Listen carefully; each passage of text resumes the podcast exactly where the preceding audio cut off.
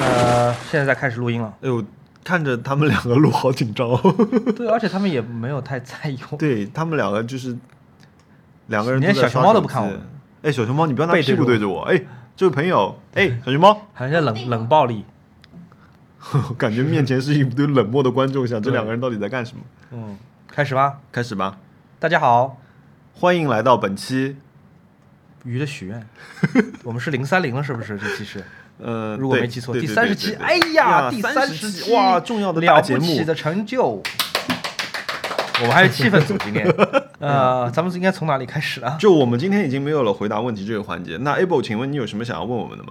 你们是听了粉丝的要求，有一点被鞭策的感觉，确实有一部分原因对是这个对对对，可是就是前一阵子就是熊老师很忙，你也很忙好吗？你不能，你前阵忙成什么样了好吗？对对对对嗯对，我们尽量尽量嗯就是对还在更新。嗯，对，呃，那我们今天今天我们干了什么？对，我们说说，哇，这个周期怎么算？我们上一次今天度过了非常聊到什么时候买东幸福的？一天。对，今天一天蛮充实的。今天从几点？十一点钟开始。嗯，哈娜和莫早上来接我，然后我们开去了一个巨远的地方。就是龙吴路那个龙，哦不，龙吴路那个吴在哪呃，我们？开车开了多久啊？我们开了开了一一个小时时，嗯，开到了一个跑跑卡丁，不是一跑开到了一个卡丁车车场，然后我们开了那种汽油卡丁车啊，不是碰碰车。两百七十 CC 的卡丁车，嗯，物理概念就是它可以跑到六十五公里每小时。蛮刺激的，就是转弯的时候，如果不绑安全带，真的离心力是能把人甩出去的那种。对对对，然后得很用力的去握方向盘。而这是为了熊小莫考驾照做准备的一次哦练习。我这是我人生第一次开汽油车，你开过电车吗？没有，就嗯碰碰车算电车。哦，碰碰车是电车那我开过。对对，碰碰车其实呃算电车。对，烧油的车这是我人生第一次开，我觉得蛮刺激的，就完完全全哇，那你这个刷新了我的体验。那你这个很刺激，因为它这个是连挡风玻璃没有，就是因为我今天我跟他们说一个概念，就叫那个减速玻璃。其实我们一般的家用车其实是有个减速玻璃就。挡风玻璃嘛，是不是？对，其实你在六十公里的时候，你看到的六十公里，跟实际上你把头从那个天窗伸出去感受的六十公里是完全两个概念。对，而且我今天其实还车祸频频，我一次把一个轮胎给撞飞，然后一次撞在缓冲墙上面，还有一次开出去就自动熄火。啊，我今天的成绩，我们一共几辆车同时在今开？天十辆车啊，我们有十辆车当中有三辆是高速车，对，我和莫和哈娜我们坐的就是高速车，然后有几辆中速车，还有低速车，还有娃娃车。然后我嗯跑的成绩是最后一名。十号车手的圈速是一分十六秒四九三，然后第九名的圈速是四十七秒一九一。也就是说，我在八分钟里面，其实我只绕了五圈，五圈差不多，差不多，五圈，差不多嗯。，差不多。然后在整个开卡丁车的过程当中，我就看到 Mo 一共超我车超了三次，他比我多跑三圈，这就意味着，那其实我每一圈赚到了，嗯，你对吗真赚到了。因为你其实像我以前去长虹公园跑的时候，他们基本上是在给你算圈数，算圈数。按圈来算，他基本上就是第一、第二辆车差不多都到圈数了，你后面没跑够，也就是你没跑够。那总的来说，我还是挺满足的。但我觉得作作为第一次还蛮好的。我是真的是在上车之前，我才知道到底左边是刹车还是右边是刹车。啊，所以所有的车的逻辑都一样，是吗？包括轿车、呃，轿车的话，其实左脚是管离合器的，啊，那刹车呢？就是如果手挡是有离合器的，刹车和油门其实都是用右脚控制的。这样为了保证你不会两个同时踩下去，哦，你踩刹车的时候一定踩油门。除了你，当然你跟指的技术就是另外一件事情。呃那那种跑赛道的那种车，他们要搞玩漂移的，是不是可以同时踩刹刹车和油门？刹车是降档加转速，然后拉手闸起漂，基本上，呃，你是离合器基本上是要用到的，因为用离合器会比较容易跑起来。OK，、我嗯们话题进入到一个较为那个沉闷的，至少对我来说还挺沉闷的环节。嗯，那我觉得，我觉得，我觉得这样的卡丁车，因为卡丁车就是一个一档车，其实开起来还蛮爽的。然后我们去了哪儿？我们去了上海的一个比较热门的一个新晋文艺做作区域，叫做上升升新所所。我们这期节目没有受到上升新所的那个赞助，对我们提到他们纯粹是出于消费者本人的体验的对，然后我们跟着熊老师顺利的进入了上升星所。我们去了鸟屋书店，啊，不对，对，去了鸟屋书店。鸟屋书店我们在上升星所吃了饭，那一进鸟屋书店你就被人认出来了。哎，这这个我们要好好讲讲。我们先来讲一讲 CBVV 吧，我们来讲讲我们的老朋友 CBVV。嗯，我跟微微有两次出去玩儿，一次在云南的山里面，一次是在敦煌门口，都被他的粉丝认了出来，都说哇你是王小光老师吗？你好你好，我一直看你的视频，我一直看你的做菜的视频。然后王小光特别特别有面子，然后那两位都不认识我，就是无论我在他们面前如何蹦来跳去，他们没有人跟我打招呼。哦真的啊、对，所以王小光就特别有面子，嗯，特特跟我说，徐小沫说那个，哦，我要把那个故事再讲一遍不。是，我觉得是这样的，就呃你先讲，你先讲。我先把这个故事讲一遍。就是我们在去敦煌之前，王小光说送了我一包糖，日本进口的一个什么糖，嗯我还特别开心。我觉得王小光对我特别特别好。然后我们进了敦煌之后，有一位很厉害的女孩是我们的讲解员，她在帮我们讲解敦煌的过程当中就问了说：“那个您是王小光老师吧？”王小光特别特别得意，然后跟她聊特别特别好。那女孩她可以用好几种语言介绍敦煌的历史啊什么的，哦然后就我们聊得特别好。然后我们出敦煌的时候，王小光就问我说：“哎，徐小沫，刚才我给你那包糖吗？”我说还在，他就把糖要了回去，送给了人家。然后特特说说王小光这么开心，就是因为他能让你看见他被别人认出来，但是你没有。对，是，其实你你想今天进书店对吧？那个、那个嗯一个店员对一个店员认出了我，对，然后他说肖小沫，你不是说你从来不会来鸟屋的吗？我没有说过这句话。当时至少我被认出来，我就想，哎呀，要是王小光在多好，就是 in your face，嗯，对，今天我顺带被认了一下。在这边问你好，你好，谢谢你听我们的节目。对我们鸟屋书店的朋友，我们会一直来光顾的，好吗？我们我们让我们下期时间再见。呃，然后我们是干嘛？哎，我刚刚有说什么？哦，没有，我说其实就你看，你看你今天你今天在那个上升星所被认出来两次，对吧？后面还有一个男生很远就喊你，对吗？哎，我当时他跟我打招呼的时候，其实我我有点，他刚刚给你微博留言了，我看到了。对我当时没反应过来，我可能啊以为是一个以前的朋友的朋友或者是以前的同事什么的，嗯，就我一下就愣着，我想我应该怎么打招呼，我应该怎么叫出他的名字，我不认识他，那个我记不起来他是谁，我就说啊你好你好你好，嗯。然后其实脸是特特别特别僵，因为我嗯一直在回忆他的名字，事实证明，就我回忆不起来嘛，他是你的粉丝，对，就是我的我们的听众嘛，然后，哎，如果你也听我们节目的话，你好你好你好，然后他刚刚在你的微博上面留言说，他朋友翻了他个白眼，因为他没有赶上来跟你合影。嗯，我下次我就赶上去跟大家合影，好吧？嗯。我下次那个来主动跟大家合影。啊，这个是我们今天做的事情。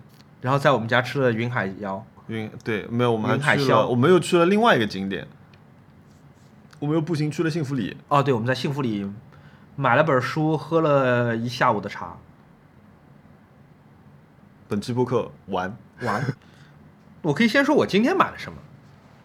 哦，今天你的 今天我还挺买了件艺术品，对我今天挺满足，我觉得满呃我的购物欲被满足了一点儿。我在鸟屋书店买了一个日本的玻璃工坊，它叫什么木本萧子啊，本木萧子，反正就是一个一个一个玻璃工坊嗯，做的两个盘子，也不叫盘呃，木本萧子，因为它上面那一木排本萧子。叫根本萧子，哦，OK，反正就是一个、嗯。一个一个玻璃，日本把那个玻璃制品叫硝子嘛，嗯，所以就是一个日本的一个玻璃工坊。那两件作品呢，也不能叫作品吧，反正它就是玻璃啤酒瓶，嗯，一个透明的，一个绿的，大家就见到那种玻璃啤酒瓶，嗯。把标签撕掉，把指标撕掉，然后它可能是用掉之后对把它半融化，嗯。半融化之后那玻璃瓶就塌了嘛，嗯它就变扁了，就有点像那个你把易拉罐一脚踩扁那种感觉。我觉得比你一开始想买那个削了一半的那个好，嗯，对啊？一开始是一个红酒瓶，然后用水刀削了一半，然后对小莫就超级想买那个东西。我就买了这两个玻璃瓶，我我我觉得那个挺有意思，它有点解构的意思，但也不算便宜吧，大的三百五，小的三百，哦，是啊，嗯，两两个加一起六百五十块钱。哦，其实买完之后突然间有点后悔，觉得有点冲动购物了，但但我觉得还蛮特别的，特别是淘宝搜了一圈，好像没没得卖，还不错。然后还买了了本书，买了本儿在幸福里买了本布莱希特的呃诗歌集的中文译作黄灿然译的那本书，我翻了两翻，我觉得还不错。我刚刚也买了两本书，但是嗯是就我是在线上买了，我就是今天在逛逛逛的时候买了买了两本书，一本是。我觉得，我觉得都是很好的那种，就是怎么说？新艺术的震撼吗？你买了吗？我觉得是很好的厕所读物那种，哪一本？就是那本就是爵士爵士乐史，啊，这一听这名字就很适合对吧？就我觉得这本其实就是你每天看一个小故事 shit 这种 of 感觉。Jays，是是不是厕所读物？爵士乐史对啊，爵士和呃厕所的功能都是让你放松嘛。啊，还是还买了一本，还来买了一个那个花道大师赖川敏郎的两本两本书，一个是那个叫《一日一花》，一个是《四季花传》。我完全我我觉得嗯你想学花道？不是，我觉得他的一些画呃一些花的构图其实很漂亮，然后它是一个空间方面的构图，我觉得对，完全是为了画画找一点灵感。我觉得花道日语怎么说？哈纳斗，哈纳多，哈纳米奇，哈纳米奇，哎它，不叫不念刀吗？那深山大道就打一刀。一个叫音读，一个叫训读。哦，这个正在发言的是我们的朋友 Able，他在对面在玩那个王者荣耀对之类的东西。对，他的日日文名字叫 Ablu 阿阿贝鲁，阿贝鲁。阿，阿贝鲁阿贝阿贝鲁，他过来要打人了。Able 是一个肌肉很发达的朋友，我们尽可能避免跟他产生冲突。呃，然后来吧，你我还买了什么呀？我最近肖魔今天带了他那块从日本买回来的翻转表。就是背后会写汉字的，一二三四五六七八的那块。我今天有去想，有点想去买个头盔。你说开卡丁车的那个？对，我想。买一个我专属的头盔，然后可以做自己次带过去的服装。对，嗯，遭到了白眼攻击。哎，你现在买东西是淘宝多还是闲鱼多啊？呃，闲鱼比较多，我每天在闲鱼花的时间还真的不少，可能一两个小时，我觉得。哦，我我买了一些好玩的东西，呃，我在我在我在我在淘宝上看到一个卖小徽章的那种浮雕的小徽章，是专门卖乐队的小徽章的。我买就这个黄黄的这个。，对，这个是 Blur 的那个小咸鸡蛋黄嘛，嗯然后买了平克·弗洛伊德这两把锤子，就是迷墙的那个嗯徽章，还有 Joy Division 的这个星际脉冲的波。嗯，哦，它其实这家店还有卖什么 Sonic Youth，还有那个 Led Zeppelin 之类的乐队的标，我觉得做的还蛮好的。嗯，应该就是十来块钱一个，泛制是吗？对对，没有没有版权，但是我觉得做做的非常好，十来块钱，对吧？买不了吃亏，买不了上当。哦，有一个，我先可以讲，先讲冤枉钱吗？可以啊。我上个礼拜去抱着一颗赤子的之心，去看了《指环王》的 IMAX 重映，啊，票价一百四十块钱一张，在 IAPM 一百四十块一一张是看一部还是看三部一部，朋友一部。哦我看了那个双塔奇兵 Two 嗯 Towers，、嗯，我的妈！怎么了？画质有七二零 P 吗？我不知道。就它仍然就它前面那个 IMAX，嗯，哦，那个很清那个效果很好。，对，是无论是银针落地还是飞机的轰鸣声、也很好。正片开始七二零 P，我感觉、我可是目测感觉720，可是《指环王》是几几年的片子啊？不是，无论是哪一年，你要是重置的话，它你放到 IMAX 厅，你卖一百四，而不是七十，而不是四十。对，，所以《指环王》一定有那道理那个时候是胶片拍摄还是数码胶片拍零四年，那所有胶片拍摄的片子更容易做成四 K 对啊，因为拍胶片拍的片子就是特效重新扫底嘛，对吧？就可以扫回来。对重新做特效。可是那个如果是数码的，可能真的就就这样。不是，你既然是重置，无论你是数码拷贝还是胶嗯片重新做的拷贝，你都应该是，你知道应该对得起 IMAX 厅，对不对？你应该对得起 IMAX 厅，完全比不上就是我在家或者抱着电脑看的效果。一百四十块钱，哦真的是我一个人去看的。我买了一个正中间的，音箱呢？音箱还好。比不上银针落地或者是飞机的轰鸣声吧，感觉就很糊。它那个声音就是那个半兽人叫的此起彼伏的，全是糊成一片。哦，然后啊，是画面是真的太糟。糕了，画面真的太糟糕，然后该按的地方也按不下来。看到我们那天看了几啊？第一部啊，第一部是我最喜欢的一集。那，我们什么原因在家里看了一啊？哦，你们在家看的呀？我们在家在家里那个三十寸的那个哦，哦，在哔哩哔哩上面，在这边给大家推荐一下 B 站。如果你对如果你对《指指环王》这三部曲感兴趣，或者还有《霍比特人》的三部曲，B 站的买一个月会员，买一个月大会员，特别特别值。因为哦。B 站的那个《指环王》是第一，它是导演剪辑版，它嗯要吃它比原来上映的版本要长很多，哦，所以很完整，差不多长一个小时每一部平均。真的啊？对，然后第二 B 站的那个是 4K，是真四 K，哦，所以清晰度是真的是真有的是这个清晰度的。对的，你买了大会员你就能看四 K。第三，B 站的那个它那个组字幕做的特别好，它有好多就是如果你没有看过托尔金的那系列的书，嗯，它对于每个地名、每一个人名，然后包括这个人物在故事的电影当中没有表现的来龙去脉，它都有很详细的解释，所以你可以暂停下来，先把这个哦来龙去脉的背景。简简略这个背景读一下，哦能帮助你更好的理解那电影。这个就有点像你一边看一边在看百度百科。呃，对，而且就是他也没有太打扰你，他也没有说写的很长很长，布满屏幕，像弹幕一样，没有，他就大概你该知道的让你知道一下，不该知道的他也不提了。嗯哦，我觉得那个是一个体验挺好的一个，就对中国中文观众来说是体验挺好的一而且我。觉得，即便就是你以前看过，隔了那么长时间，如果不是铁粉的话，嗯对对对不太记得。B 站那个真的是很好，因为第我觉得这几个理由加在一起是就挺值的。它一个月会员是二十五块钱吧，反正我我就买了，我当时我就买了一个月二十五块钱的会员，也不续订。这一个月里面我看了《指环王》三部曲、《霍比特人》三部曲，顺便把那个《谍影重重》给看了，哇，重看了一遍四部《谍影重重》。值的，我觉得二十五块钱值了，值回来了。我们那天，我们那天分别坚持了三十秒不会睡着了两分钟，怎么？就我就先睡着了。我那天是什么原因特别困？是我加完班吗？嗯，然后然后他就是在他想看嘛，然后看了可能不到两分钟，他说他也睡着了。你三部里面最喜欢哪一部？我啊，我可能会一吧，嗯，我也是比较喜欢因为。我觉得到后来就有点那种，就主要是一的那个设定，对于从来没有看过托尔金书的人来说，是那个设定太震撼了。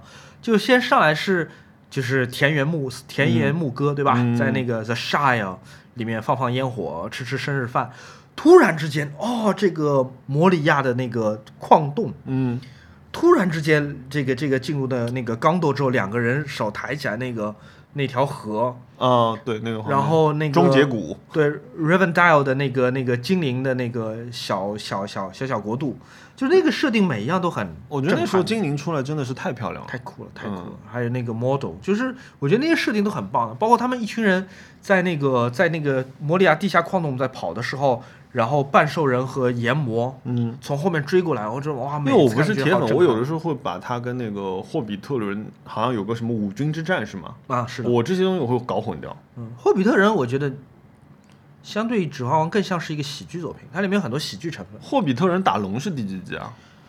三集都在打龙吧？哎，就是那三集都，在打龙啊。就是跟龙做，就是跟那个很贪财的那个龙，嗯，Smoke。呃，Smoke，对对对，I am fire. I 因为 am 我 death。因为我就没有办法把它这个跟呃五军之战联系起来，因为就像你说的，感觉哦它像个个人的那种，是霍比特人第一集就是把龙给激怒，第二集龙烧镇子，然后被被被那个那个那个那个那个弓箭手给弄死了。第三集五军之战是这样，哦龙出现两集，就是 Benedict Cumberbatch 嘛。哦，那个那个配音太厉害了，那个那给龙配音那个哦，是那个哦，c e 卷福配音的福，，对的对哦卷福拍的啊，那那个包括他动作也是他嗯匍匐在地上用捕捉出来的，嗯，就是不是完全 CG 做出来的。所以说那是卷福就演的卷福，他不仅是配音，而且他有肢体动作来哦给那个龙的。你我觉得这个还蛮厉害的，一个一个人类给一个哎爬行动物来做肢体。蛮酷的。对，那 YouTube 上有那个卷福做那个呃动作动作捕捉的那个画面，很厉害的。你想那样趴在地上，而且你还说那种台词嗯，I can smell you, 啊，不过这样可能 thief。他们好像是有这种说法，就哦我记得以前有个谁的片子也是，好像嗯就你不做这个动作，可能就是发声会不对。啊，就比如说像很多你共鸣啊什么都会嗯发生变化。像很多那种日本漫画、呃、嗯动画的那种配音，就是要跑的时候他真的得跑，要干嘛的时候他也得做个运动之类的。嗯，哦，我真的很喜欢这些英国人在在呃，在这个这个这个《指环王》和《霍比特人》里面的这个演出，Ian McKellen 多好，而且这两个人对吧、i a n McKellen 和 Keegan Batch 嗯都没有被邀请参加《哈利波特》。哈利波特 把所有的英国好演员都集中起来了，但是没有 Cuban Batch，对，没有是因为时间吗？是因为太早吗？哈哈利波特好像更早一点吧？Ian McKellen 也没有被邀请吧？没有好好多人都以为邓布利多是 Ian McKellen 演的，以为万磁王就是邓布利多，邓布利多就是万磁王，也就是甘道夫，但其实是两个人。哦，是有点像，是有点像，乍一看有点，像的。而且好多人会以为演 Frodo 的那个演 Frodo 那个叫 Elijah Wood 对吧？很多人以为演 Elijah Wood 嗯就是演哈利波特的那个 Redcliffe，、因为他就 Frodo 跟哈利波特哇，你怎么记得这么清楚？我我看哈利波特不是很多人是真的会搞混的，嗯，以为我 Frodo 就是哈利波特中的一个。嗯，然后以为甘道夫就是邓布利多。甘道夫跟邓布利多，我真的一直以为他们是同一个人。对，那有一年那个 Ian McKellen 不是来上海电影节嘛？嗯，正好是呃就前年嘛，前年嗯是那个莎士比亚诞辰四百周年，所以他过来有一个，他有一个他以前早年的一个莎士比亚的改编的电影的首呃一个放映会，他就上台跟大家打招呼嘛，跟上海的观众打招呼，大家好，我是 Ian McKellen，我没有演过邓布利多，这是他的开场白，他开场很好笑，这个人。这个老头蛮好玩的。我我而且他好像是那种现场演出嘛，对吧？呃，嗯那个电影是那是个电影，是一期电影吗？叫我怎叫叫理查三世，戴了一个长长的围巾，好像是讲了一个什么。他在现场那个讲了一些，然后那哦个是个电影，他是拿莎士比亚的《理查三世》然后改编成的一个电影，蛮有意思的。就《理查三世》是一个中世纪的故事，对吧？嗯就是英国国王，然后暴虐荒、荒淫，然后最后被就是死在沙场上面。然后在伊恩·麦凯伦的那部电影，那是八一九八零年的版本嘛，在伊恩·麦凯伦的电影里面，它被改编成一个一战背景的故事。嗯就他的国王是个现代国王他的战争包括武器、架空的吗？坦克、机关枪，呃，也不完完全全架空，就是一战是战谁啊？第一次世界大战嘛，一战的时候，英国的国王乔治六世吗？乔治五世吧，我有点忘了，那不个是乔治三世还是乔治五世？那个那个就是国王的宣讲讲的是那个是第二次世界大战，那个是伊丽莎白的爸爸爹，那是、嗯那是那是那是爱德华，我记得是六世嘛。不是爱德华六世，是那个《哦王子与平儿》里面的王子是爱德华六世，哦，那那是中世纪。哇，你记得好清楚。对，那个爱那个伊丽莎白她爹是爱德华八世，如果我没记错的话啊，如果我记错了，我就把这段从博客里剪掉，这样我就保持我纯洁无瑕。啊嗯，然后伊恩·麦凯伦，哦，我还在伦敦街上见到他一次，伊恩·麦凯伦骑摩托车，他是摩托党，年纪这么大了，他是他骑哈里戴维森的 OK，摩托党，而且他穿了一件那个夹克衫嘛，嗯。那夹克衫是他们拍《霍比特人》时候的剧组的那个标吗？对，都已经过了这么多年了，他还在穿那哦件霍比特人的。我有个朋友，然后我们就说，那你可以买一辆，就是新手嘛。嗯，我说你买一个五菱之光电动车吧，然后就说到电动车，他那突然说，他说，哎，他说，呃，悍马出了一个很小版本的电动车，他说他是在英国大街上看到过的，就是后来我你你不用想了，我后来问了半天，原来是个高尔夫球车改的。但不是真的悍马。对对对对对。但我就说英国其实其实这我不知道，实际上不知道。可是看 Top Gear 的时候，就是他们其怪车蛮实改的乱七八糟，什么样的车都可以上街。我我有一年在二零一四年嘛，是诺曼底登陆七十周年，嗯然后我在诺曼底的对面，就是英吉利海峡对面，都去参加了活动，就看他们游街嘛。就嗯包括老兵，嗯。包括那个摩托党，包括古董车队，嗯。他们游街庆祝诺曼底登陆七十周年，就哇，就一排古董车，我觉得按中国的交规可能都不能上路的那种车。啊、而且而且他们有那个伍德斯托克的那个老爷车节，那个是吧？上面好车哇，那些车好酷，嗯。而且他们不仅是老爷车，还有那种老的军车，还有那种老的那种登陆舰，就是水陆两用登陆舰，嗯在马路上开，天上飞的是那种上下两个那个两翼的那两翼的那种战斗机，劳斯莱斯，还有哎，宾宾利做的那个发动机的那个还是什么虎式战机？呃，那个叫什么？喷火嘛，Spit 喷火喷火对对对喷喷火战机喷火还是那个单翼的，喷火看上去有点像日本的零式战斗机，对吧？嗯，我说的是两翼，就上面一层，下面一层，像莱特兄弟发明的那种飞机，哦在天上飞，好酷啊！就完全在天上免费的，我连看七天，每天都是七天啊我连看七天，各种各样活动。然后因为那个七十周年纪念，所以整个欧洲的所有的领导人都去了。这个很有意思，比如说我们中国的，我们在庆祝，比如抗日战争多少多少周年的时候，嗯我们会挂满国旗，对吧？嗯，但不会有日本国旗，这是嗯我们的胜利，我们的庆祝。对，在诺曼底登陆七十周年，好怪，好奇怪，他们有英国、美国、法国、苏联的国旗，哦，没有苏联，不好意思，有俄罗斯国旗，同时也有德国的，就满街张灯结彩，哦，就好像是大家一起办个 party，说七十年前，一九四四年，我们打了一架。对我们跟德国一起在这边搞了一个 party，这种感觉，你在现场看到的军车啊，那些东西全是英国的，英国、法国的。呃，英国、法国，我们应该是整个欧洲大陆很多那种爱好者，嗯他们有那种 fan base，有有点像那种年纪大的粉圈。哦就他们有军迷，然后有古董车迷。像古董车迷，说实话跟跟诺曼底登陆完全没有任何关系的。他们就是找了一个由头，对找了一个由头出来游街。那个年代的车。对，然后还有摩托党，摩托党就是英国一批那哈里戴维森的嗯，那个玩家，从英国直接开车上那种那滚装轮渡船，渡过英对英吉利海峡到莫南诺诺曼底去。再跑一。圈，哇，我每天看到很奇怪。这种这种摩托车队，就就是你成为一个就是一个群体活动之后，还是蛮好玩的。虽然就是噪噪声大了一点，但那个声音，哈里戴维森那个声音真的还是蛮好听的。嗯，是吧？你是他的那个声音叫驴蹄声，就是咚咚咚咚咚咚这种声音，就是每啊，驴蹄，对它的排气发动的那个呃排排气管的那个声音是有一个它的鲜明一个特点的。嗯蛮奇怪的。嗯，英国人开着美国车，在法国的海岸线上 巡游，嗯巡游。嗯，来看看买了什么。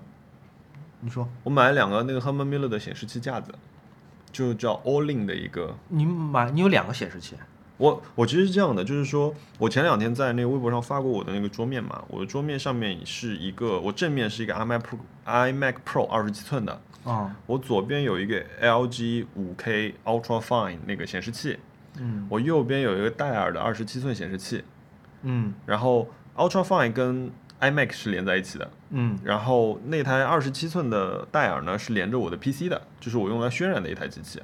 那原来呢是，就我我当时买，我最早给戴尔的时候配了一个戴尔自己的一个桌面的一个支架，呃也不便宜，也要六百块钱。我原来记忆中以为是两百块钱，我说哦那个东西我就直接扔了吧。后来我查了一下之后，我发觉其实我是花六百块钱买这个支架的。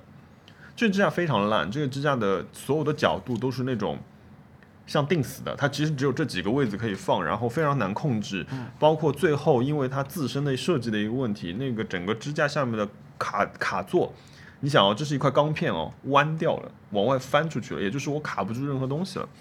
然后后来我就买了 Herman Miller 的一个，我先买了一个，把那个 Ultra Fine 那个先升起来了。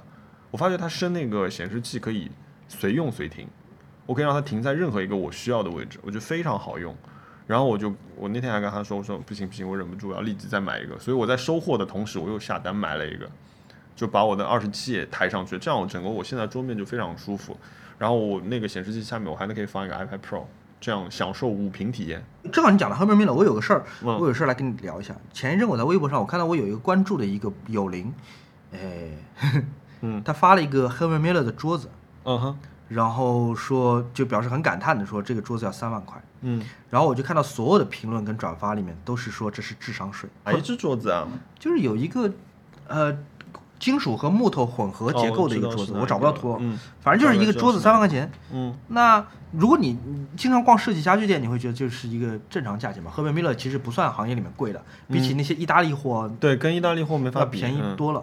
我我来跟你聊聊这事情，因为当时我觉得还蛮震惊的，是因为整个所有的评论跟转发里面，大家都说是智商税，然后就觉得找木工来做一个花不了这么多钱，那肯定的，你找木工来仿造一个肯定是花不了这么多对钱。，就是这还是我觉得回到一个问题，就是说我为什么买为什么买这张桌子？嗯我今天我花三万块钱买这张桌子的时候，我没有把它当做一个，不也不能这样说没有当做，可是它不完全是一张日常使用的桌子。对，它不是木头的组合。对，哪怕我只是在上面，比如说像小莫在这么贵的一张桌子上面吃东西，我们连东西都不垫，对吗？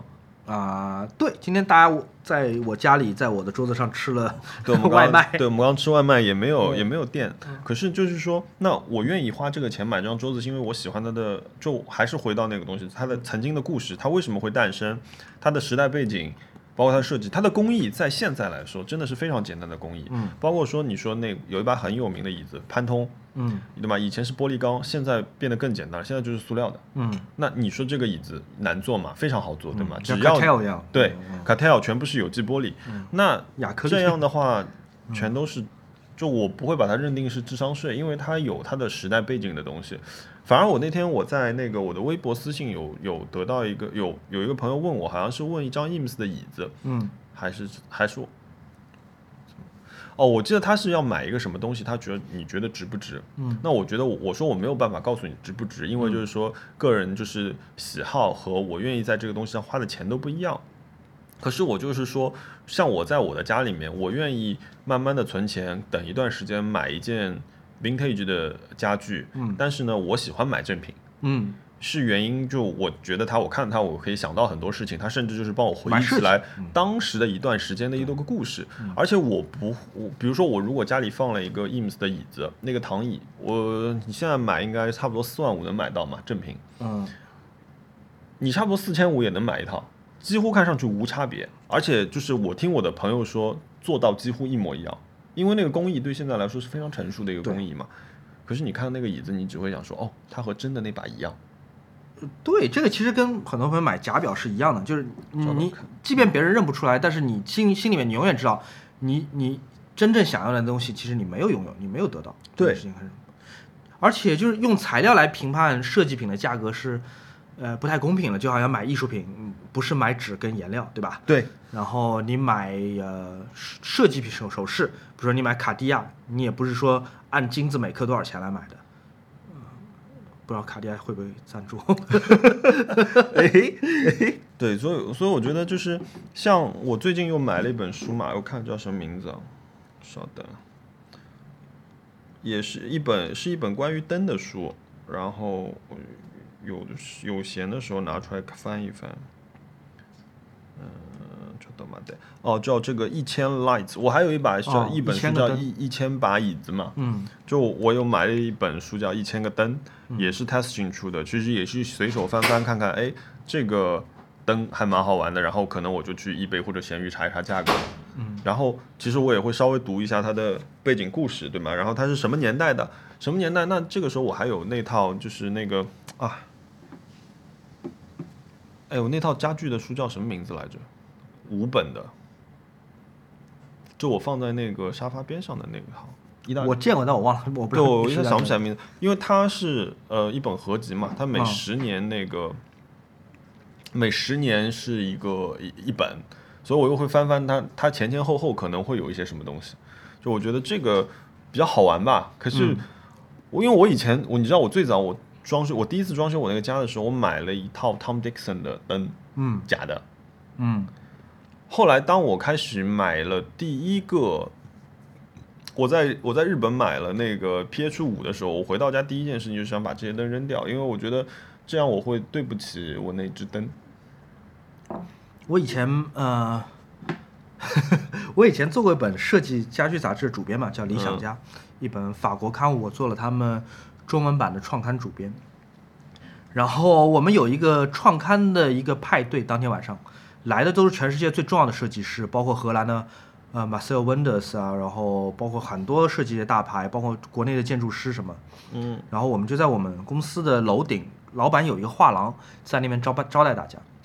然后上去之后，呃，大家就在准备什么酒水啊、茶点啊，然后灯光啊什么的。然后它上面放了很多呃条形的椅子，很漂亮的那种曲线的形状。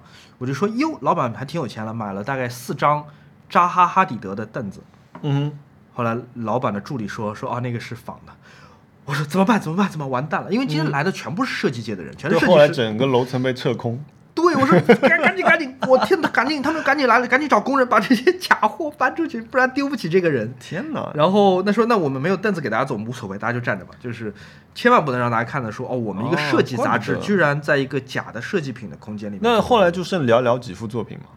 就那边就我们就没有放任何家具，他所嗯有的家具都是假的、，Cartel 也是假的，扎哈哈迪德呀也是假的，我觉得有点太夸张了。这个这个对有点对，我觉得其实大家，呃，像我老板这么有钱的人，我当时老板这么有钱比如他买作品、买艺术品，是会花很多很多钱，嗯买艺术品的，买表，然后买很多好的车跟就设计品。嗯但是在家具这件事情上面，他就会很简单的认为，即便是这么有钱的人，他也会认为说，哦，家具就是凳子，嗯就是桌子，嗯我买做工好的、材料好的、长得好看的就可以了。至于它是什么品牌不重要，这个就好像十多年前哦大家买首饰，大家也不在乎首饰的品牌，只要看这个是不是千足纯金、足斤嗯足两、对克数对，价格，就材料价格对不对，他只看材料价格。嗯然后它是什么品牌的不重要，这个设计是不是抄袭来的不重要。嗯但你看这两年大家无所谓了，我们去买什么梵克雅宝的小吊坠，嗯，就是这是一克金还是两克金，大家不在乎了，无所谓。我买的是这个设计，我买的是这个牌子。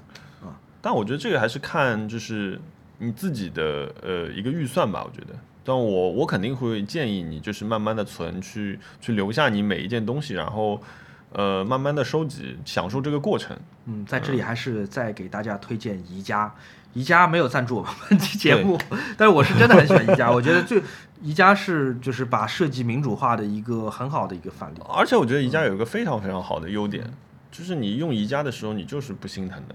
呃，对，不心疼。我无论在租的房子还是买的房子，我现在我虽然我家里有挺贵的桌子和椅子，但是我这边搭的所有的唱片柜子全是宜家的还是宜家的对，我觉得嗯搭的 OK 的。呃，而且宜家对吧？而且宜家每一件都是原创品、原创设计。宜家可以跟你的好家具们完美融合。嗯，我觉得，我觉得我不介意它跟边上一百倍价格的柜子放在一起，对啊，没差别，一因为四十九一个柜子，好便宜。对啊，你想想看，你这个书架多少钱，对吧？嗯结果它一张 CD 都不能放。好，我们没有没有受那个宜家的赞助。你还想起来买了什么吗？我我有买，我有买一点东，我我我买了，我买了的是，哎，我看一下啊，你先说。哦，我记记得我之前有一个读者问我，他说那个中条正义又出了一本新的一个作品总集，然后说是那个葛旭君跟服部一成担任了设计嘛，然后嗯当时我记得那个读者发给我的那个链接是六百八十块钱，好像呃是带什么带签名的，嗯我原来以为那是个很稀少的版本，他那天跟我讲完之后，我有犹豫，然后我就去看了一下，呃，关注了那个公众号。隔了几天之后，他说第二批签名的也可以预定了。嗯，我想说，哎，中条正义签了多少名呢？后来我想说，但其实这个我也无所谓嘛，因为他也不是说、哦，two more，我要送你这本书，这个那其他他剩下那个签名对我来说意义不大吧？我觉得。对，所以我就在后来我有一天就在那个我经常买书的一家淘宝店上看到了这本书，五百五十块钱。还便宜一百多。嗯，我就立即下单了。然后今天今呃昨天送到家了。同时我还买了一本葛饰勋的。葛饰勋，哎、我其实其实我小的时候，年轻的时候不是很呃了解葛饰勋这样的设计师。嗯，其实他是一个非常厉害的，怎么说？他定义了索尼所有的视觉。嗯他是从头到尾，他是第一个，就是一家公司一直只用一个设计师来服务他的整套视觉形象的这样一个人。他其实做了非常非常多的成功的商业案例。那我觉得这个事情是三呃三得利是不是也是？我不知道哎。不，我要查一下。葛旭勋那天我看看是有在说葛旭勋做了一个有一个牌子，后来我恍然大悟他不是索尼的员工，他只是在帮索尼在做平面设计系统。啊，三得利也是他，对哦，是吗？他是长期服务，他是非常非常长线的去为这几个品牌定调的索尼，我说实话，呃，我没感觉到，毕竟八十年代和今天的索尼的视觉系统还是特别特别不一样。嗯但三得利是真的很强的，嗯非三得利常强。好强，嗯而且从一开始。定调定调，嗯你你看他的东西，我觉得你你一开始看你就是说哦，乌龙茶那瓶子对吧？嗯它八十年代到现在，那乌龙茶的那个六百毫升的那个嗯胶樽，没改过，几乎就一点点小小的变化。嗯而且而且那个东西你又觉得很现代，但又很东方，就那种感觉，对。我觉得好好棒的。而且我觉得他的东西很多是乍一看你不觉得说哦这个东西有多特别，因为嗯小的时候可能会觉得说我的设计要做的特别嗯，才是设计，震撼别人。对，比如说这个字体，好，这个是字体是打出来的，我不要，我一定要做一个手写的，要改一个，我总归是要自己做一个。嗯但其实，其实因为我有有去试过反向复刻一下，比如说一些欧洲的字体，嗯我做的时候我就发觉，哦，其实他们在这些地方的思考，我觉得测试的版本可能就是几百版都有可能的。他找这根曲线的曲度，因为我试图为了做的跟他不一样去改变这根曲线的时候，我会觉得说你整个字的重心都发生偏移。嗯那我觉得这个东西还是你要学会慢慢去看，就是一些看似平淡的东西，它可能能看很久，你也不会觉得说它被时代抛弃啊，或者怎么样。嗯。哦，我想起来一个一笔有点奇怪的钱。嗯我前一阵在闽南拍片嘛，拍嗯大疆的那个、呃新的一款飞机的试飞的片子，然后我在我在莆田吃坏了肚子，嗯 不是莆田那个餐厅啊，嗯。不是莆田那个餐厅，是那个莆田那个地方，嗯。啊、在莆田吃坏了肚子，然后我连续胃疼了好几天，胃疼的时候你就躺在酒店的床上嘛，百无聊赖，嗯，那有点对。一一方面觉得就是身体是在一个很差的状态，一方面又觉得就是我想要做点什么事情让自己开心一下，嗯。所以我就买了一个我自己一直很想要的一个东西，就今天我背出去的那个相机，哦。尼康的 SP 的奥林匹克复刻版，嗯，就是尼康一九五零年代出了一台对打当时莱卡的一个型号叫 SP，嗯。它一半是抄袭当时康泰时的型号，一半做了非常大胆和先进的改动。嗯。所以在当时变成了一个很了不起的一个型号，是真的可以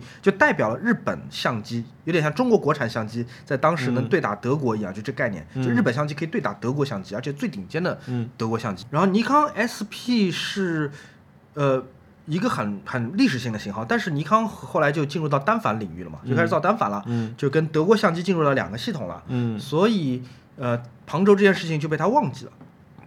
然后我这台相机是二零零五年的时候，尼康出于好像是品牌多少周年，就把原来的图纸图纸搬出来，把五十年前的图纸搬出来一比一复刻。而且最厉害的是在于它原版是没有测光，它这版也不做测光，它做了一个很反时代的一个产品，嗯哼，就是在二十一世纪做了一个不含测光的，就让你收藏一下。对。但我现在我是真的在用啊，嗯，冲但问题出来了吗？呃，洗出来了还没有。今天装的是第我拍买回来第一卷，我来告诉你嗯为什么。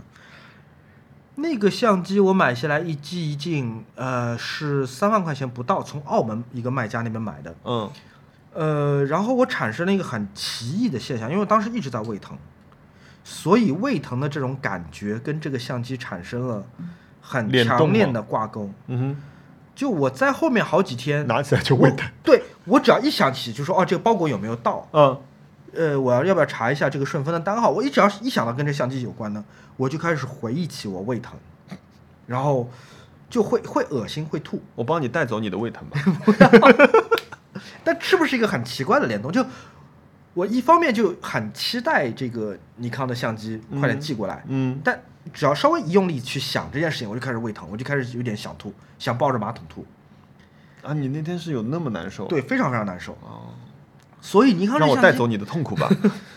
我不知道大家就是大家在听这个节目的时候，能不能回忆起有类似的经验？如果有的话，大家可以在评论区告诉我们。我胃疼最惨、最惨、最惨的一次，嗯，哦，那只是真的是不堪回首，是吧？所以以至于我很害怕坐十个小时以上的飞机。我我那个时候飞去澳洲，然后前一天晚上我也不知道吃了什么东西吃坏了，嗯凌晨四点钟的时候我还在医院里面，五点钟回呃挂完水回到家，然后早上十点钟的飞机，嗯，然后我就在整个飞机上面蜷着，人蜷着，坐在经济舱后面，跟我同事两个人蜷在那里蜷了十个小时。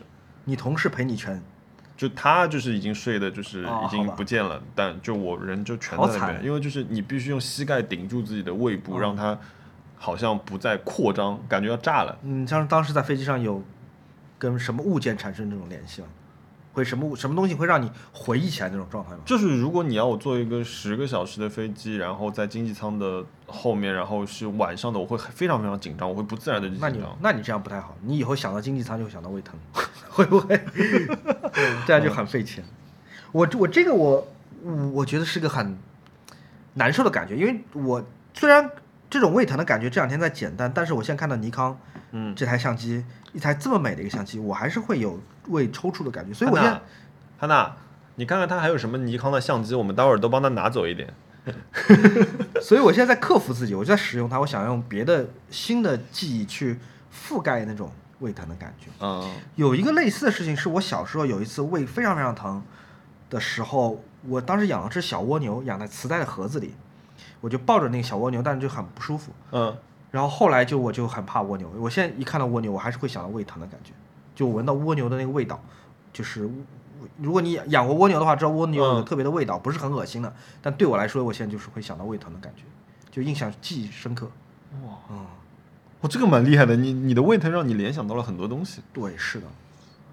嗯，所以尼康这个相机我不知道算不算冤枉钱，花了三万块钱，但是现在拿在手上想起来都是不好的美啊 美是真的美，很好看的，而且你加那个取景器之后很好看。对可是它那个取景过程很好玩，就是你在取景器里看一眼，哇，这里很明亮，然后再到对焦框里去对，哎，对到他的眼睛。对，它其实上面有三个孔，这个机哦身本身就已经带两个取景孔，嗯一个是能看标头和三十五的嗯取景框，另外一个是对焦窗，嗯然后现在上面又加了一个叠加一个取景器，所以它有三个孔。所以那你其实你真正拍的时候，如果就是说我按照标准的流程我要对焦的话，我真的是要这样转一圈看。对的，但是我现在用的是超广角吧，二十一毫米嗯，二十一毫米不用对焦，二二十一毫米在白天完全可以超焦距。嗯我光圈缩小到十一、嗯我零点九米到无限远全部是在景深范围内，都是清晰的。十一，我根本不用嗯对焦曝光两两百，曝光不是一百五，曝光，你是另外一个系统嘛？我只是说嗯对焦是它是超焦距的？自动吗？自动曝光？当然不是，没有测光的，全手动的，哦，全手全手动的。哦，嗯，你光圈也得自己调，速度也得自己调，焦距也得自己调。但对，但不得不说是一个非常漂亮的项链。嗯，这个这个相机我想要了很久很久，而且我一台尼康相机也没有。哎，我觉得如果哪一位热心听众，就是如果你有一次在就是一个漫长的假期，特别闲着无聊重听我们的节目的时候，请你数一数小小莫说了多少个我特别特别想要的一台相机。哦，我最近买了一个东西，我觉得是一个提升提升非常好的一个东西。我有一个 3D 打印机嘛，啊，然后我最近买了一种树脂，叫水洗树脂。嗯哇，这树脂真的太棒了！就是你知道，我其实在，树脂是种材料是吧？对，就是呃原料，嗯就是如果你现在再让我选一遍买 3D 打印机，我记得我很早以前说过，3D 打印机有就是吐司的那种和光固化两种，嗯一个好像叫 F 什么 D，不好意思哦，就是没有很专业，就是但我概括为吐司吧，因为它就是一层一层一层累叠加的这种打印方式。嗯，如果再让我选一次，我会选这种吐司的方方式。吐司就是像蚕蚕宝宝一样，一层一层一层一层包起来。对，它有几个好处，一个是成功率更高，因为我的光固化打印机真的就是它对温度是呃，然后对于调频，对于曝光时间的设置，而且不同牌子的数值会就数据会有很多变化，你都要测试。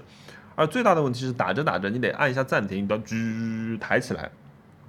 可能一个小时之后，你看一下，哎，有没有东西打出来，还是全掉到下面去了？就这样，我基本上我现在打到现在，只有帮哈娜打成功了几个戒指，跟我上上一批用水洗树脂之后打出来了一些一些小模型，我觉得还还可以，就是用来当测试的。然后呃，但是另外一种吐司的机器，其实你从头到尾一直可以看着它在那边走，你东西有没有起来，而且它的好处是说，呃。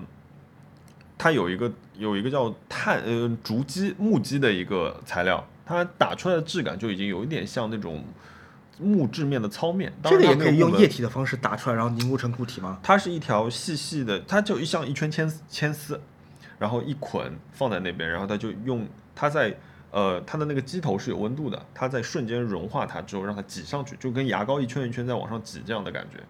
那个是吐司机的这样一个原理，然后吐司机当然它需要的是控制整个底盘的一个温度，所以有些它需要升温啊干嘛。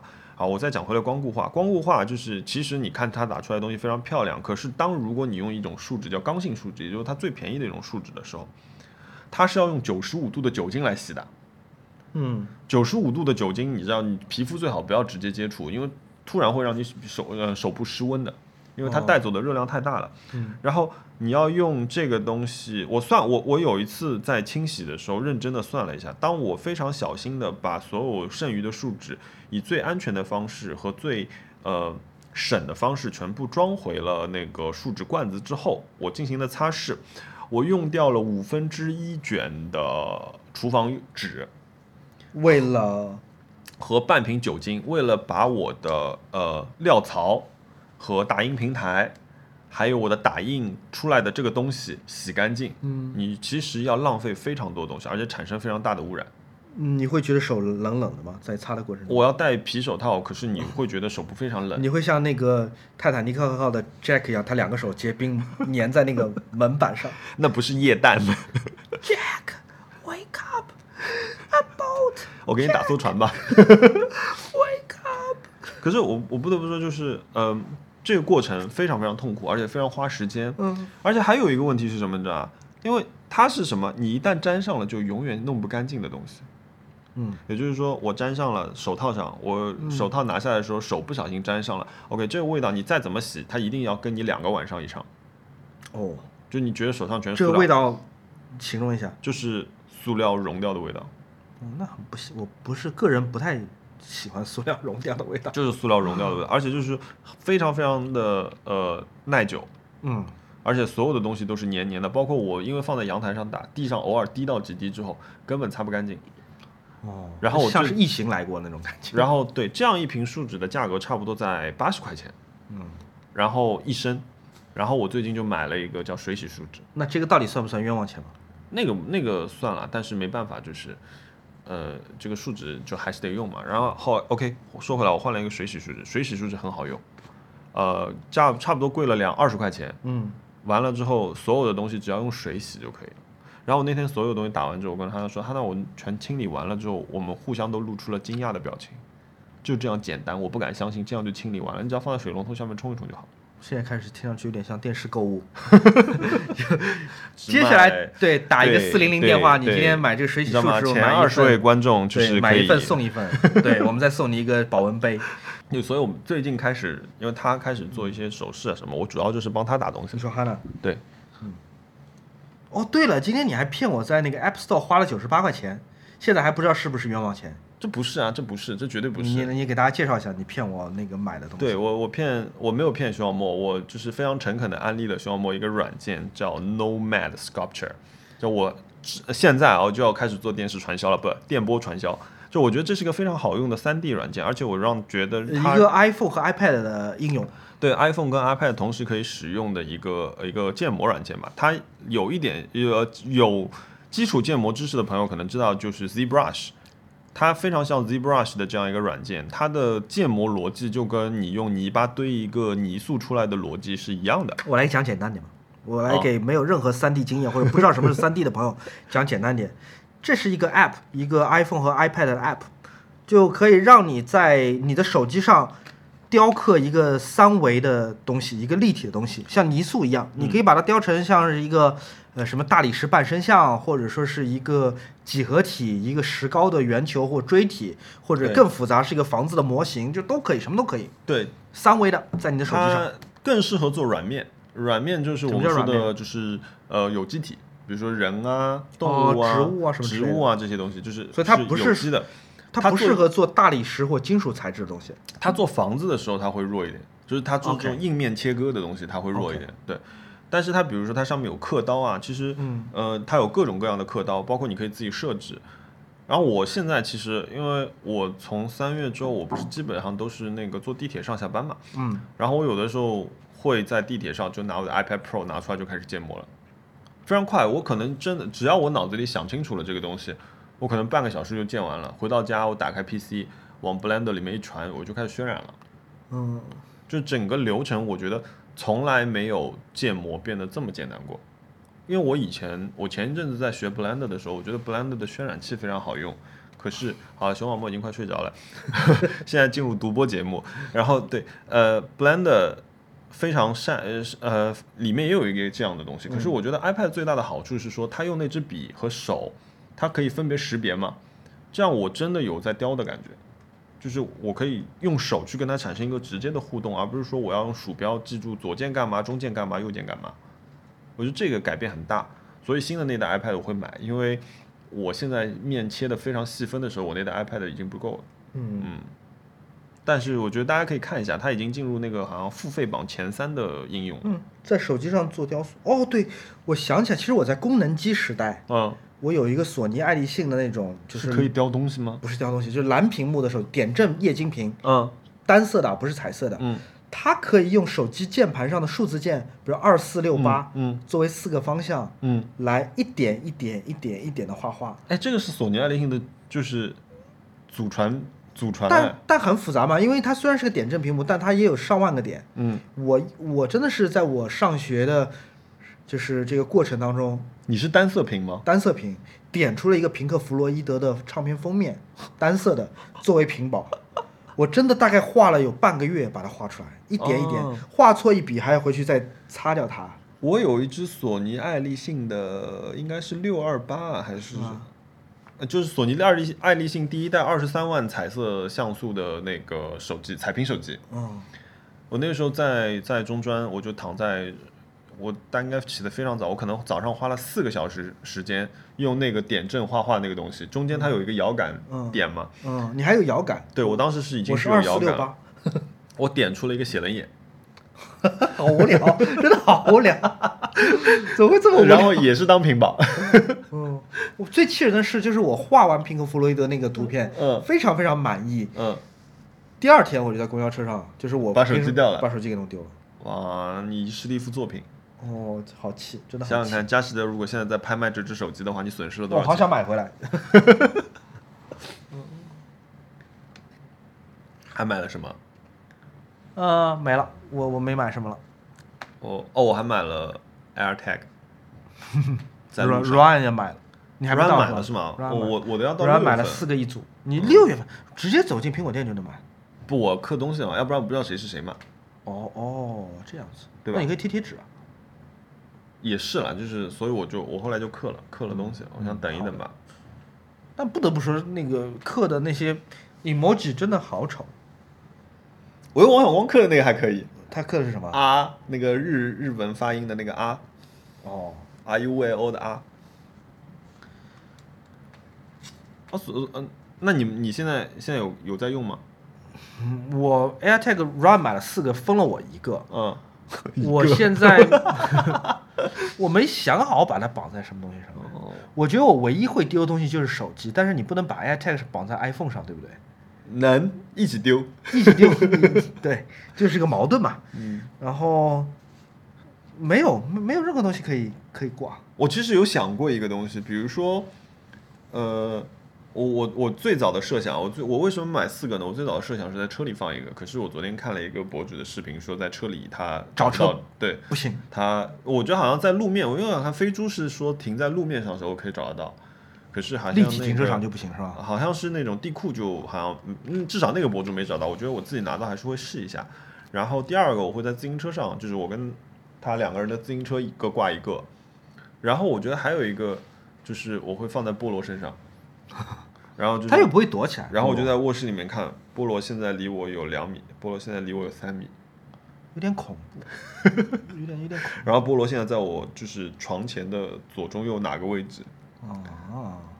就纯粹好玩嘛？没有没有，我是有想过，就是比如说家里一些比较重要的文件啊，比如说你看病用的那些东西啊，就因为我时常会找不到我的医保卡，我有很我就是办了很多临时的那种看病用的卡，就我会把这些重要的文件可能放在一起，然后放一个 tag 在那边。你为什么不留一个专门的抽屉来放这些什么你的房产证啊、你的百万美元股票啊、你的 你的所有的医保卡、社保卡、这个卡那个卡、你的那个我有百万美元股票吗？你的那个百夫长黑金卡，然后你拉斯、你的拉斯维加斯脱衣舞俱乐部 VIP 卡，想想看，我要买四十个可能还够，要不然我那几辆跑跑车不够分的。醒醒，呃，对，可是就你会觉得所有的东西钱放在一个抽屉里面，可能会一直没掉吗？为什么？Why？不是说不要把所有的东西放在一个桶里吗？在家里，应该可以吧。嗯，不知道。而且我会觉得，如果家里发生地震或者火灾，这样你一下子就能找到所有重要的东西，立刻走。你现在是全部都整理在一起的吗？没有，因为我家里所有东西都很值钱，没法放在一起。哦，嗯，好的。哎，你那那比如说，哎，我这次我我我这我这次找一个东西找了很长时间。你你还知道你的劳动手册在哪里吗什么是劳动手册？？OK，每一位上海市民，在你毕业之后，都会都会有一本手册跟着你，它叫劳动手册。我不知道这个东西。哎，那只有上海人民在入职的时候是一定需要这本东西的。我没有听说过这个东西。难道它不应该保存在什么公司的人事那边的吗？应该是你的上一任人事会退还给你。你就你比如说你之前啊、你走了之后，他应该这个难道没有电子化吗？他非得实体没？有实体？那是里面写的是什么？就是一个章，希望末几月几号在这个公司那很官僚主义啊！然后在几月几号离开了这个公司。那太官僚主义了。这个东西完全可以电子化，这信息量大概只有二十 K，而且就是只只有上海市民需要这个东西，全国人民都不需要太。不合理了。我觉得，我我不知道我有劳动手册这件事情。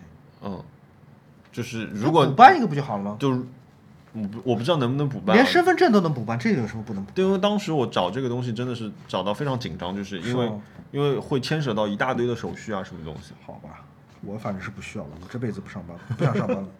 打工是不可能打工的。百万年薪去不去，百万美金的年薪，去哪儿？去尼斯？呃，随便去哪儿，要看的。百万美金，百万美金，一个月五十万人民币是吧？嗯，好像还是可以去一去。但我是真的不知道为什么劳动手册，对惊呆了。对我我觉得正好突然难道不应该放在一个叫做档案的东西里面吗？我都不知道我自己档案在哪里，你知道吗？我不知道。哦，好吧，这个这个是个题外话。那许愿吧，许愿，我想要，哼，想不到要什么。哦，我还买了个七工匠的那个 M 转 E 的那个转接环，哦，你你你你你且用着吧，那个东西你不会喜欢的，真的吗？慢，非常慢。还不如手动对的。手动呢？不是，它是自动不是不是不是自动对焦，哦，手动手动，哦，那那反正我觉得它就是带一个近射环的功能，啊，福伦达也有那个同样的功能。是吗？嗯，许愿许愿许愿，认真许愿。哦，我努力想一想，最近想买的东西，嗯，阿斯顿马丁，什么鬼？我我我不知道，我上个星期我上个月太忙了之后，我突然不知道买什么，我可能最近在那个购买列表上就是 iPad Pro，等它上市我就买。你要买那个一万八千多块钱的那个东西。没有没有没有没有没有，我不用那么大的，我不用两 T 那么大但。如果你不买最大那个，它就不是 mini LED 的。不不，十二点九就是 mini E LED。你是买最大的那个尺寸的版本，但不是买最大的内存的那个版本，是这个意思吧？汉娜想要那个十二点九的那个版本，他我可能会买十一的版本。所以你无所谓那个屏幕。我无所谓，我无所谓，我因为我我知道我非常明确知道我要拿它干嘛用，嗯，因为我是，我其实 iPad Pro 我是每一台 iPad iPad 上面我都贴了一个东西叫类纸膜，嗯，而我也固定买一个日本牌子的类纸膜，就是一百多块钱，然后我每次都要贴，因为这个会让我的 iPad 产生一种类似于普通打印纸的这种摩擦力，嗯。然后我因为也不常用它画画，所以笔头的耗损还可以，啊，嗯，但是我我现在就等于拿回来用它建模，所以其实它本身会让屏幕稍微产生一些就是劣化一点吧，就是暗一点，然后显色没有那么那么好。可是我平衡一下之后，我还是需要这个东西，因为我太滑了，我反而有点用不习惯。嗯嗯，我说过失有，我说一个失败的许愿吧。我这上用了那个结印吗？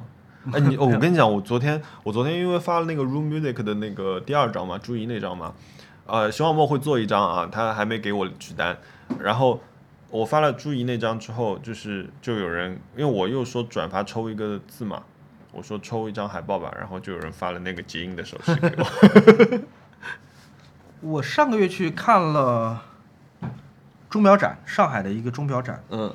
然后他们有一个牌子叫亨利慕石，就是我那个苹果表表那个牌子。哦。就大家如果知道我有一块假的苹果表的话，亨利木石就是那个造假苹果表的那个牌子。嗯。他们这次造了一个更加神经病的表，也是苹果表，嗯但是我上次那苹果表它没有 logo，没有时标，但它好歹有两根针，时针和分针能看时间。嗯。这次他做了一个苹果表，是它的表盘用了一个什么号称全世界最黑的一种物质，嗯，那个。能吸百分之九十九点九的光。那个叫 Anish Kapoor 的那个对，就那种材料。所以它是完完全全的黑，嗯。黑到就是像是没有开机的 Apple Watch，嗯。然后上面没有任何指针，嗯。它只有一个慢慢在旋转的苹果的那个加载的那个圈圈儿，嗯只有那个圈圈儿一直在转，转嗯。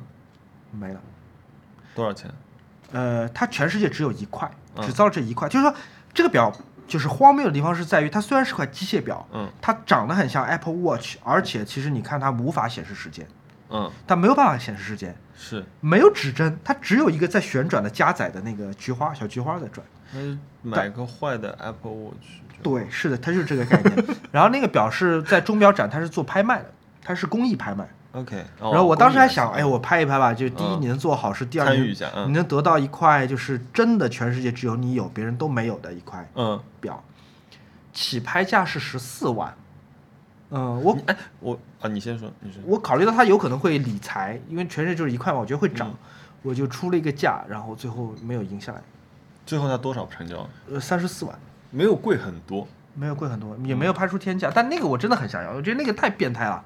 就你造个机械表，它不能显示时间，我觉得这个好奇好恶作剧啊，就是 这个比较像你喜欢的东西。对它太恶作剧了，而且它仿造那个苹果那个小菊花转转转转，我觉得这个太聪明了，就是这种这种恶趣味太聪明了，好想要。来，我我们对面这位戴劳力士的朋友，你有什么想法吗？啊？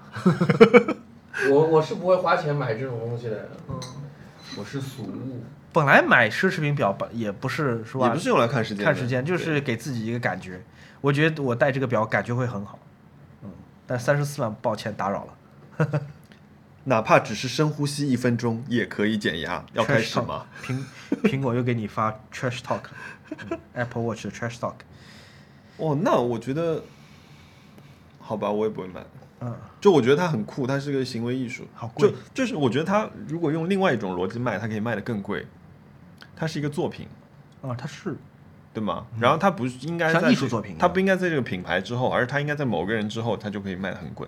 嗯哼。然后比如说让高古轩再推一推，发 那首先他得是个艺术家，他不能是个工厂，他得以个人的面貌出现，对他以得而不是以品牌的面貌出以以。个人，然后因为他反正也就做了一块嘛，对对对是的，然后对吧？找找哈娜，然后写个艺术评论，啪，嗯三百八十万美金搞定。嗯，好吧，那差不多录到这儿，让我来看一眼，我们录了几分钟？我们这次凑够九图了吧？应该。一九图肯定有，我光书就好多，全好。是书。嗯，那收尾吧，我们好可怕。谢谢大家，谢谢大家，我们收尾了，我们录到这里，拜拜拜拜。拜拜，嗯。再见，回头见